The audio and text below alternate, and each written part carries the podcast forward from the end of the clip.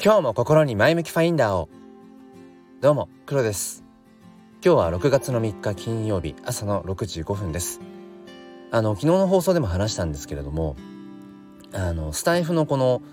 収録のうん何ですか BGM 選べるじゃないですか。スタイフのもともと入ってるデフォルトの曲。あれじゃなくて自分で持っているその音源とか、うん、外部音源っていうのかな。それを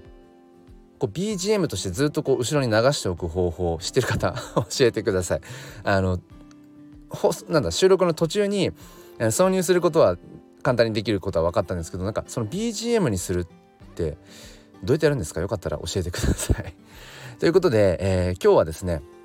あのー、この自分のこの意思を曲げないっていうのかな、うん、意思を貫くっていうことの大切さとその難しさっていうことについてお話をしていきたいと思います。よければお付き合いください。このチャンネルは切り取った日常の一コマからより良い明日への鍵を探していくチャンネルです。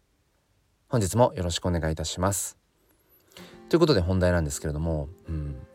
まあ、皆さん多分こう自分のポリシーとかね、えー、大切にしたい価値観哲学とかってお持ちだと思うんですがそれを貫くのってまあ、結構簡単じゃないですよね。まあ、そもそも自分のポリシーって何だろうっていうところからうん見つめ直さなきゃっていう人もいるかもしれませんが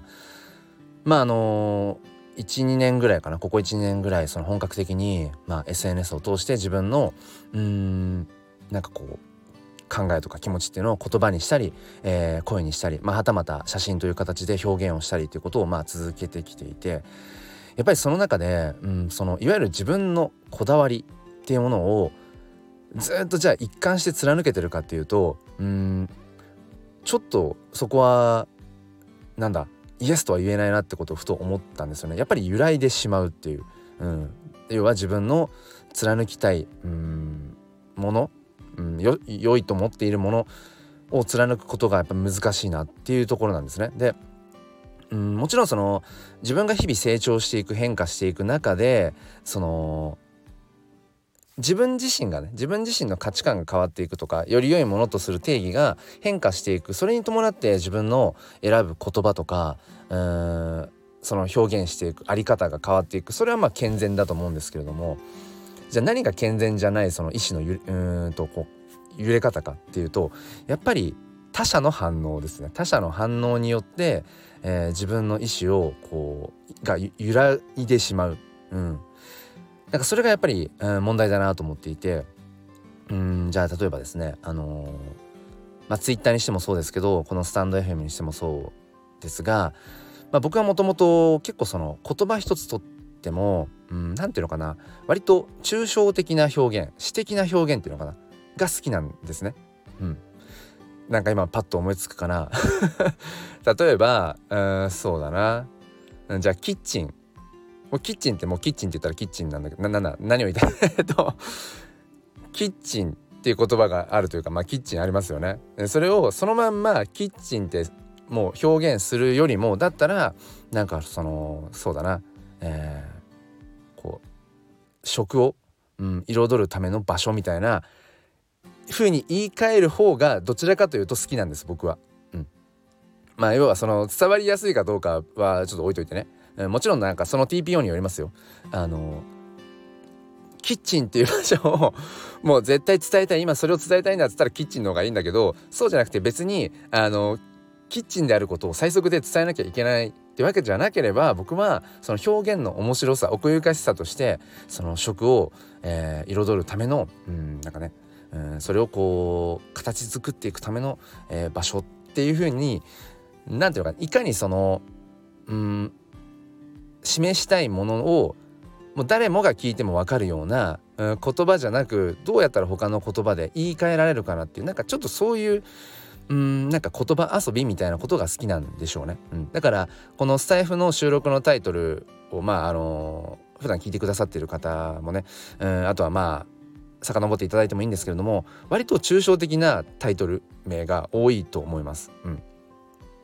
そうそう。でそれはもう自分のこだわりというか好きな、うん、ものだしただねこの言葉選び一つにとってしてもやっぱり何て言うんでしょう。他者評価みたいなものをどっか意識してしまう自分がいてうん分かりやすい言葉、うん、例えばねうんもうこれは分かってるんです。そのタイトルにあのスタイフっていう言葉を入れたりとかスタンド FM っていう言葉を、えー、入れたりだとかうんあとはよくあるじゃないですかその何々をするための3つの方法とかあのうんそうだな何々のこう稼ぎ方とか分かっていても人間心理としてちょっとそれ気になるタイトルだから、まあ、要はその釣りタイトルってね言われたりもしますけど、まあ、YouTube なんかそういうのは多いですよね。うん要は、うん、たくさん、ま、ねそのき、えー、キャッチアップしてくれる人を増やすためにも、うん、やっぱりそういう人間心理をこうつつくような言葉を選んでいくっていう。で僕も時々、まあ、実験の類が好きだから時々試すんですねそういう釣りタイトルみたいなもの。でそうするとやっぱりシンプルにそれだけで再生回数が増えたりするんですよ。うん、まあスタイフはね、あのー、まあ、そこはこううん他の方に再生回数とかそういうものがわからないから、まあ、ある意味健全ではあるんだけどそういう実験をしやすかったりもするんですけど結構ねそうあのー、やっぱりそういう傾向っていうものは、うん、あるなっていうのは思うんですね。で先日もあのこれはもう全然意図していないんだけれども結婚してよかったなって思うことを喋りたいとふと思ったから結婚してよかった理由っていうまあなんかちょっと今の文脈でいくと、うん、そのなんだやっぱり中身が気になるようなタイトルですよね。まあ、一見するとちょっとこう釣りタイトルっぽいんだけど全然そういう意図していなくてもうなんだろう自分が喋りたいことをタイトルにしようとしたらもうそれしかなかったんで必然必然性がそれしかなかった。結婚してよかった理由。結婚してよかった理由はこうこうこうこうこうでってタイトルに全部入れたら長くなっちゃうから結婚してよかった理由って。もうそれはもう全然もうシンプルに自分が喋りたいことそして自分が選びたい言葉がもうそれしかないっていう状態だったんですね。でもやっぱりその放送がねその他の、うん、ここ最近の放送に比べてやっぱり聞かれる聞かれてるんですよね。だからあやっぱりかって思うわけですよ。要は何が言いたいかっていうとうん同じその内容を話していたとしても、うん、伝えたいことが同じものだったとしてもちょっとその一番目につく部分、まあ、それが言葉なのか見た目的なまあサムネイルなのかいろいろあると思うんですけれどもそこをうんちょっとその受け入れてもらいやすいというかななんかそういう変えるだけ少し変えるだけで、うん、伝わり方が変わっていくっていうことは往々にしてあるわけですよね。まあ、ツイッターなんか本当そういう、うん、届け方の戦略だらけだからいろんな、まあ、手法が、うん、ありますよね。うん、例えばそのとあるツイートがタイムラインに流れてきました。でまあ一見ちょっとこうすごく有益っぽい情報が載っていて、うんまあ、これを知りたければ、えー、固定ツイートへとかね、うん、したら固定ツイートに飛んでいって見てみたくなりますよね。でもで確かにそれでね固定ツイートのインプレッション上がると思うんですけどやっぱりなんかねそう。うん。僕は別にそのツイッターとかスタイフとか SNS を通してなんかそのビジネスを別にやってるわけでもないしうん。まあ何のためかっていうと、まあ、結局それは自分自身、うん、自分自身のために SNS を使っている。自分自身の、まあ、自己肯定感を上げるとかそもそも自分の表現力を高めていくとかうん自分が好きだと思えるものを探求していくためにっていう、まあ、ただただそれだけなので本質的にはねだからうん何て言うのかなそういう少しでも自分のその商品を売るためにっていうマインドとはやっぱりちょっと違うところは当然あります。だからこそ余計に何だっていうのかなそういういわゆるいやらしさみたいなところが結構苦手だったりして、うん、まあある意味だから不器用ではあるんですよね。うん、なんかそこをこう、うん、しなやかに取り入れてうん自分のものにちょっとしづらい部分っていうのがまあそれはやっぱりあったりして、うん、でもねやっぱ最近思うのは何だろうな。やっぱり自分に合わないなって自分が感じているものを無理に、えー、着こなそうとしてもやっぱ合わないんですよね。うん、でなんとなく、えー、着こなしたつもりでいても、うん、なんかやっぱり傍から見ていびつな感じがするだろうしね。うん、で最近ツイッターの方であの音声ツイートがうんとね音声ツイートの再生回数がめちゃくちゃ下がってきたんです。本当に。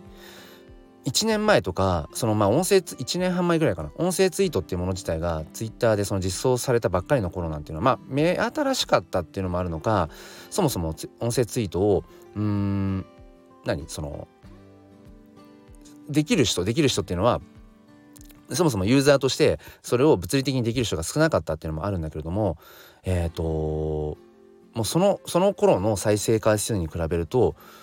もう10分の1ぐらいに本当になんかここ最近減ってきていてでそうするとやっぱ揺らぐわけですよ。あれって前はうん例えば100回再生されていたものがなんか最近10回ぐらいしか再生されないぞってなるとやっぱりちょっと考えちゃいますよね。なんか最近タイトルに NFT とか載せすぎてんのかなとかうんこう話の内容がいわゆるそのギークすぎるマニアックすぎるのかなとかいろいろ考えちゃうんですよね。でふと思ったのが、まあ、そもそもここ最近僕は、まあ、このスタイフでもそうですし Twitter でもそうだけどあのまあその NFT のこと Web3 のこととかに言及している内容が多いんですね。めちゃくちゃ多いんです。だから、うん、ツイッターの方のうんフォロワーさんなんかも NFT 関係の方がまあ増えてきたんですね。でついつい僕はその NFT のことがそのメインで発信をしてるんだけどよく考えたらまだまだ NFT 関係のそのフォロワーさんっていうものはよく考えたら多くないんですよね。だから僕は全然その NFT について興味があって聞こうと思ってる人たちの前で喋っているんだったらともかくうんまだあんまり NFT ってよくわかんないしっていう人たちの前で、うん、NFT を喋ってるような NFT のことを喋っている、うん、多分そういう状態になっているんだろうなって。だからそれは当然まあ聞かれないよね読まれないよねっていうまあそこのアナリティクスはできているんだけどまあ大事なのはその先でうん、じゃあその分析ができました、うん、なるほどだから再生回数が減ってきているんだなとか、うん、なんか反応がちょっと同じアカウントのはずなのに、うん、半年前1年前と、うん、なんか反応が違うぞっていう。でもこれはなんとかちょっと今着地できそうなんですけどもこれは何ていうのかなその自分のやっぱりそこでうんこだわりってものをやっぱり由来では由来でもいいかもしれないけどでもそれはやっぱりうんなるべく早くねうん芯をしっかりと握って貫き通すべきでうん何ていうのかな。そうやって例えばうんあ再生回数が落ちてきた。いやでも発信している内容が変わってきたしなっていう。だから要は自分がうん変わってきた証拠、うん、また違ったそのフェーズに今入ってきている証拠だと思うのも大事かなっていう、うん、だからうん。まあ、このどうしても SNS っていうのはねその反応ってものがそこにあるので、えー、何かそこにこう揺らいでしまう部分はあるんだけれどもでもうん何て言うのかな。やっぱり自分が大事にしたいものをその時その時でうん大事にしておくことで、結局刺さる人には刺さり続けるはずなので自分のね、発信していく内容表現が変わっていったとしてもうんきちんとやっぱり信念を持っている人の声言葉ってやっぱ説得力があるなって思うし自分自身のやっぱり熱がこもりやすいですよね、うん、自分の信念好きだと思えるもののの方が、うん、だからまあそこはうん揺らぐこともあるけれど、うん、なんとかそこのね、うん、自分の偏愛の部分っていうのを、まあ、貫いていきたいななんてことを思いますという、えー、今日はお話をさせていただきました。えー、ということで今日は花金ですね。うん、まあまたこの週末いろいろと NFT 関係、えー、挑戦したいことが、えー、あります。というふうに、うん、今自分がね、えー、気持ちの向いてるものを、うん、今日も、えー、自分の 好きな言葉をで選んでまとって、えー、発信を続けていきたいと思います。えー、それでは今日も良い一日を。ではまた。